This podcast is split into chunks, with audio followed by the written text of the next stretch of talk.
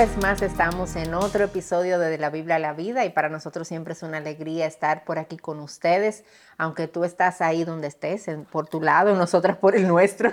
Sí, un poco Pero, lejos ¿verdad? Hay como una cierta conexión, porque estamos aquí ahora mismo nosotras grabando, Charvela, eh, pero es como tan grato y llena de tanto gozo saber que más tarde, bueno, ahora mismo para ti, en este momento, hay gente que está escuchando, hay gente que está viendo, hay gente con la que de alguna manera estamos compartiendo. Así que eso siempre nos trae eh, alegría, nos trae gozo y por eso siempre oramos que cada episodio que podamos traer te pueda venir genuinamente de las verdades de la palabra de Dios, que pueda apuntarte al Evangelio y pueda servirte de ánimo, de estímulo, de confrontación, lo que sea que tú necesites en este momento, que el Señor sabe lo que es, que Él pueda usar su palabra para traerlo a tu vida. Así que estamos felices, Charvela. Eh, cuéntanos Bueno, cómo te sientes tú en el día de hoy. Yo estoy bien, Patricia. Gracias por preguntar, como siempre, tan amable. Siempre yo, tan preocupada por tú. mí. Eh, sí, lo sé. Bueno, pero mira, Patricia, hoy tenemos un tema interesante y yo quiero traer eh, un, un comentario o una perspectiva nuestra acerca de un documental que no es cristiano, no, es de, no viene de, de- de una institución eh, evangélica, protestante, pero viene de alguien que es conservador y creo que tú no has visto ese documental. Se llama ¿Qué es una mujer? o en inglés What is a woman? Y déjame darte el nombre del autor o, el, o más bien eh, la persona que está sirviendo como interlocutor en el documental y es quien lleva a cabo esta, eh, esta, eh, este documental y se llama Matt Walsh y él es de la compañía The Daily Wire, es, ya me explicaron que es una compañía que produce contenido conse- conservador, lo cual es bueno ver en estos días, ¿verdad Patricia? Con tantas cosas. Pero para hacerte un resumen, ya que tú no lo has visto y quizás algunas de las que nos escuchan no lo han visto y las animo a verlo, eh, de lo que trata esto es que este hombre, este autor y, y periodista, Matt, eh, sale a buscar la respuesta de qué es una mujer. Y sorprendentemente eh, no, no encuentra a alguien que se la diga tal cual. Y él entrevistó, Patricia, en su búsqueda, él entrevistó, mira, a profesores universitarios de, eh, que enseñan clase de género. Le preguntó a ese profesor qué es una mujer, no supo. Que deberían poder dar una respuesta, ¿verdad? Exactamente, esa es su, su materia. Le preguntó a psiquiatras, a terapeutas sexuales, le preguntó incluso a un cirujano eh, transgénero que hace cambios de género a las personas que quieren tener otro órgano genital, a personas en la calle, a comerciantes, a personas que fueron eh, transgénero también. A todos ellos le hace la pregunta, ¿qué es una mujer? Y lo sorprendente, como te digo, es ver que nadie pudo darle, bueno, algunos pudieron, pero nadie, la mayoría, vamos a decir, no pudo dar una respuesta firme y rápida de lo que es una mujer. Y tú sabes qué es lo que me preocupa. Eh, y es que nosotras estamos viviendo en una generación donde a veces nosotras mismas dentro de la fe no sabemos dar una respuesta rápida y contundente de qué es una mujer. Si tú le preguntas quizás a un miembro de la iglesia qué es una mujer, quizás se quede pensando, porque en nuestra mente ha habido demasiada información del movimiento LGTB, de la, también de, de- de los movimientos liberales, que nos han tratado como de envolver, como vamos a ver ahorita, en conceptos que no son bíblicos y que distan mucho de lo que Génesis 1.27 dice, que es eh, el hombre y la mujer. Y, y nosotras como creyentes tenemos que levantar, ese es nuestro llamado, levantar, enalbolar este, eh, este, eh, este concepto bíblico del hombre y la mujer que se encuentra a partir del Génesis 1.27, cuando la palabra de Dios dice que Él creó al hombre a imagen suya, a imagen de Dios lo creó y dijo, yo creé a un varón Y a y a una hembra. Y así Dios lo creó. Y somos, y esta verdad de Génesis 1.27 es lo que nos dice a nosotras, Patricia, que nosotras somos del hombre genéticamente distintas y que se nos ha asignado un sexo y que eh, nuestra contextura física es distintiva a este hombre. Y a cada uno de ellos, a pesar de que ambos sean a la imagen de Dios, tienen el mismo valor, son diferentes en diseño. Y eso es algo que nosotras tenemos que enarbolar, defender y saber Exacto. eh, decir y, y defender. Exacto, y, y- y la importancia de, de poder conocer bien la verdad, de lo que la Biblia ha instituido, eh, para poder contrarrestar el error. Y eso es fundamental. Y ahora nosotros vemos como el príncipe de este mundo, Satanás, eh, que es, así lo llaman las escrituras, el, príncipe de este mundo, quiere distorsionar esta existencia de solamente dos géneros. Esto que Dios eh, creó. Hay un autor que dice que Satanás pone signos de interrogación donde Dios ha puesto puntos. Y Satanás está haciendo justamente eso aquí. Dios dice, creó varón y hembra. Satanás dice, sí, seguro. ¿No será que...? Y entonces agrega, y nosotros estamos viendo los frutos de esto, eh, donde ahora las opciones de género es increíble la cantidad, impresionante. Eh, cuando Dios dijo desde el principio, varón y hembra los creó, y esta negación de los géneros, esta negación de varón y hembra los creó, es algo que nosotros estamos viendo hoy en día, es un bombardeo continuo por todos los lados. Es una lucha que nosotros estamos teniendo hoy y que se ve aún hasta dentro de la misma iglesia. Como tú mencionabas, todas estas influencias de afuera han venido a veces hasta traer dudas y a traer ideas erróneas aún con personas que son creyentes también.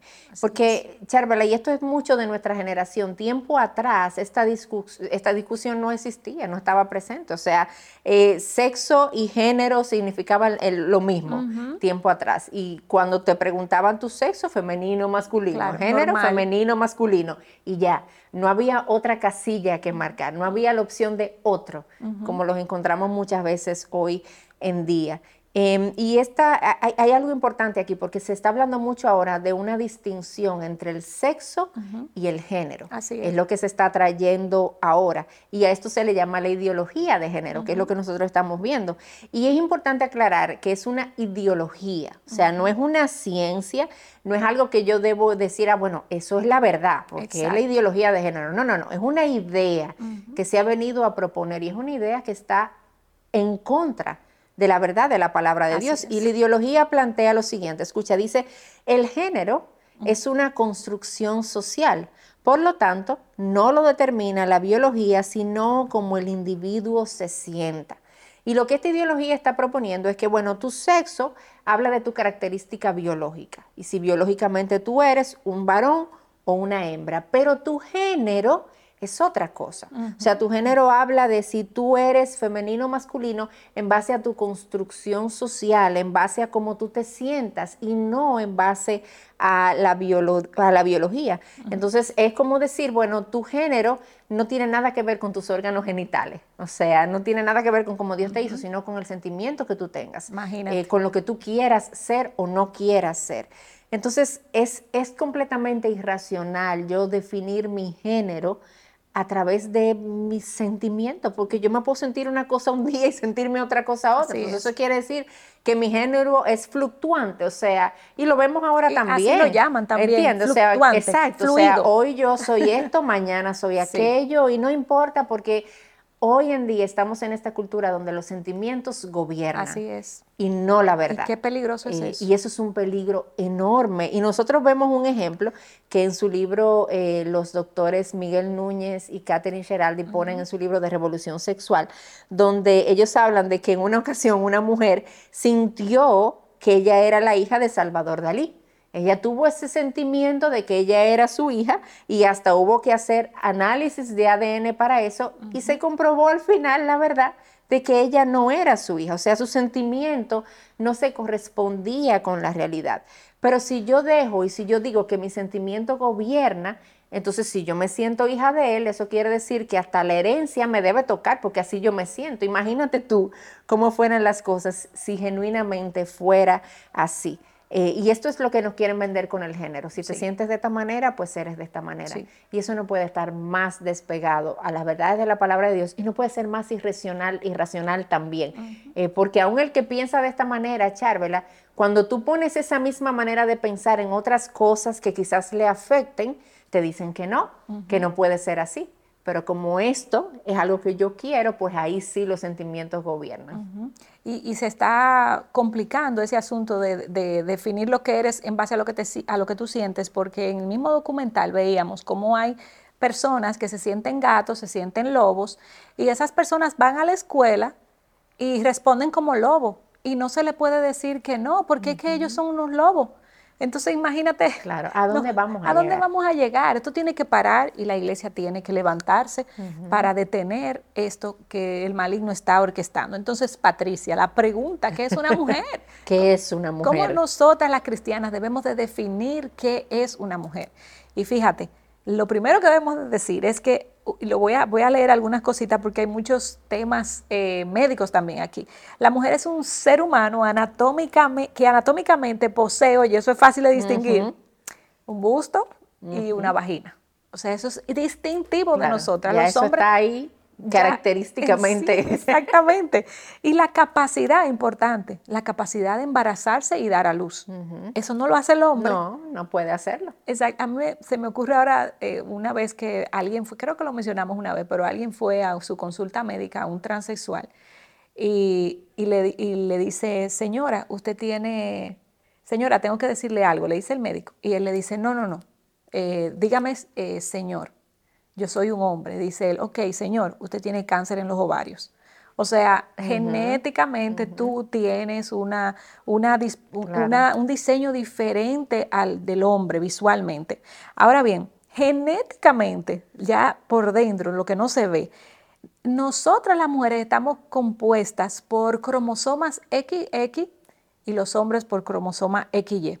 Ninguna terapia, Patricia, ningún tratamiento de hormona, Ninguna cirugía, incluso de cambio de, órganos sexuales, va a cambiar eh, tus cromosomas, tu composición genética. desde que naces hasta que te mueras, imagínate que tuviéramos un cadáver no identificado, eh, quizás hasta destruido, vamos a decir. Cuando tú vas al análisis de la genética, tú puedes definir si ese cadáver era hombre o mujer, porque en, su, en sus cromosomas, en su ADN, existe una distinción dada por Dios que la cirugía no lo quita. ¿Qué es una mujer? Bueno, eh, las diferencias no solamente son estas visuales y de cromosomas, hay algo más, incluso más allá. Eh, es, que hay una, una, hay similitudes, Patricias, eh, anatómicas, que son mucho más, o sea, si tú comparas el hombre y a la mujer anatómicamente, tú puedes encontrar muchísimas similitudes. Eh, por ejemplo, tienen dos brazos, tienen ojos, tú ves. Tú dices, bueno, se parecen.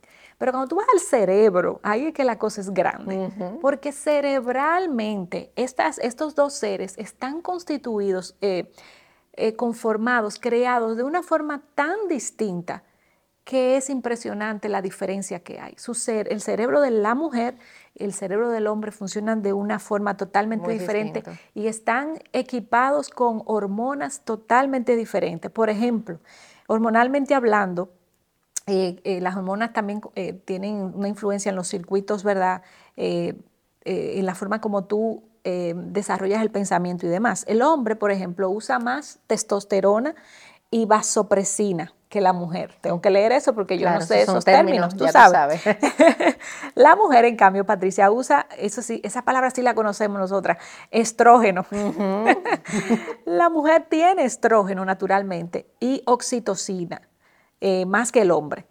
Entonces, ¿qué tiene eso que ver? Tú dices, bueno, estamos aquí en una clase de biología, ok, no. Lo que pasa es que gracias a las hormonas, los hombres y las mujeres abordan una situación de forma diferente. ¿Por qué? Eh, y se hizo un estudio con relación a esto. Por ejemplo, en un estudio para ver cómo respondían eh, el hombre y la mujer si se le inyectaban al hombre hormonas femeninas y a la mujer hormonas masculinas. Por ejemplo, eh, a los hombres se le puso la oxitocina, que creo que es la, perdón, a la mujer se le puso, bueno, eh, perdón, al hombre se le puso oxitocina, eso es de la mujer. y, y entonces al hombre se le puso estrógeno, creo. Entonces, ¿qué fue lo que pasó? Lo, interesante de esto, todos estos datos están en el libro, de, de verdad que se los recomiendo en el libro de Revolución Sexual del pastor Miguel Núñez, pero se observó que el hombre ahora, al tener esas hormonas femeninas, ante una situación reaccionó de forma más amorosa. y, y, la mujer, ante una situación, fue, se encasilló y resolvió el problema. Tú sabes que los hombres tienen esa capacidad como de enfocarse y resolver algo. Y no me le hable de muchas cosas, porque ellos tienen la capacidad de hacer una cosa a la vez.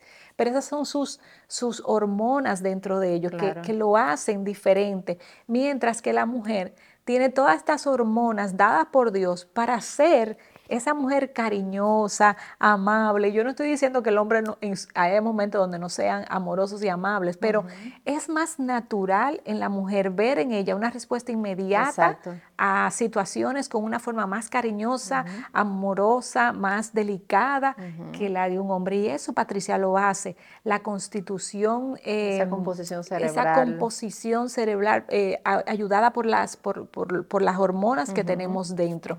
Y esa es una de las grandes grandes diferencias que no podemos negar. Claro, ¿no? Y esto no es error, esto no es azar, esto fue constituido de una manera tan especial, tan precisa, tan distinta. Y mientras tú hablabas de eso, de la diferencia, de cómo el hombre y la mujer responden eh, distintos en cuanto a sus reacciones con amor, con ternura, yo pensaba que nos pasa a mí a mi esposo. Eh, por ejemplo, yo tengo eh, varias sobrinas que son pequeñas, ahora mismo están en etapa de bebé, y yo amo ver sus videos y ver las cosas que hacen, y cada vez que me mandan un video de esa sobrina, yo termino celebrando, y yo, ay, qué linda, y cuando estoy con ella me la quiero comer a besos, pero esa reacción no es la misma que yo veo en mi esposo, él ama a su sobrina, pero él ve un video y como, ay, qué bien, qué bonito ya, o sea, como que esa ternura. Al próximo, eh, vamos al próximo. No es, no es, lo mismo, y no es falta de amor, es que estamos formados de una manera diferente. Eh, y, como tú decías eso también del hombre eh, enfocado en una cosa a la vez, nosotras pensando en 15 cosas al mismo tiempo, es nuestra composición cerebral y eso es algo que nosotros no podemos negar y sin duda alguna Dios nos crea iguales en valor y distintos en diseño y la ciencia, la composición de nuestros cuerpos y las evidencias de esto dan testimonio de esa diferencia con la que Dios nos creó, que no habla en ningún momento de nuestro valor, sino de lo diferente que somos. Y esa diferencia, Charvela, eso es hermoso. Em, yo no me imagino un mundo donde fuéramos todas mujeres, donde todos reaccionáramos de la misma manera, donde todo, este, un mundo lleno de estrógeno, lleno de oxitocina o un mundo lleno de testosterona. No, o sea, qué hermoso es ver que estamos o sea, eh, eh, somos diferentes. Y esas diferencias salen a relucir y traen cosas distintas eh, y manera de ver la vida diferente, de solucionar las cosas diferentes. Y eso es algo hermoso dentro del diseño de Dios.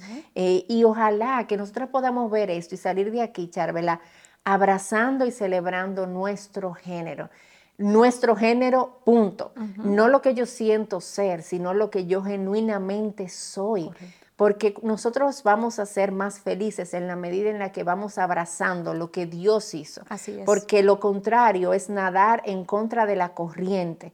Eh, y no es en contra de la corriente como vemos, vemos que los cristianos necesitamos ser, que la cultura va para un lado y yo tengo que ir detrás de la verdad. Es en contra de la corriente en el sentido de que yo estoy yendo detrás de absolutamente nada. Yo estoy persiguiendo, es como dar golpes al aire. Eh, y mientras estamos en esto, genuinamente no vamos a ser felices. Y mira, en el matrimonio, Charvera, nosotros vemos esto, esto tan especial y tan hermoso, de cómo estos géneros diferentes, hechos distintos, se complementan y muestran áreas del carácter de Dios en un matrimonio. Eh, ese amor que refleja la mujer, esa... Em, ese enfoque que refleja el hombre también son cosas que nosotros vemos en el carácter de Dios. Y el hombre y la mujer en esa unidad y en ese complemento pueden mostrar esas diferentes áreas de lo que Dios es. Entonces, la pregunta es, ¿cuántas de nosotras, Charvela, atesoramos ese género que Dios nos ha dado? ¿Cuántas de nosotras podemos decirle, Señor, tú me hiciste mujer, tú me hiciste ayuda idónea, Tú me creaste con cada una de estas características y hoy yo quiero abrazarlas. Y yo quiero sentirme feliz de lo que tú has hecho. Yo quiero mostrarte a ti al mundo a través de la manera en la que tú me has formado, como dice el libro de los Salmos, entretejido de una manera perfecta, porque el diseño de Dios es perfecto, ahí no hay error alguno.